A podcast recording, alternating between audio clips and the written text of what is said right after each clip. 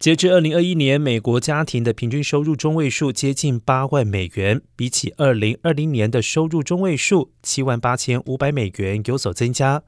但尽管如此，高通货膨胀已经影响许多家庭的日常开销成本，带来巨大的经济压力。而根据 Brookings Institute 最近分析发现，由于通货膨胀飙升，抚养孩子的成本已经上升到三十万美元以上。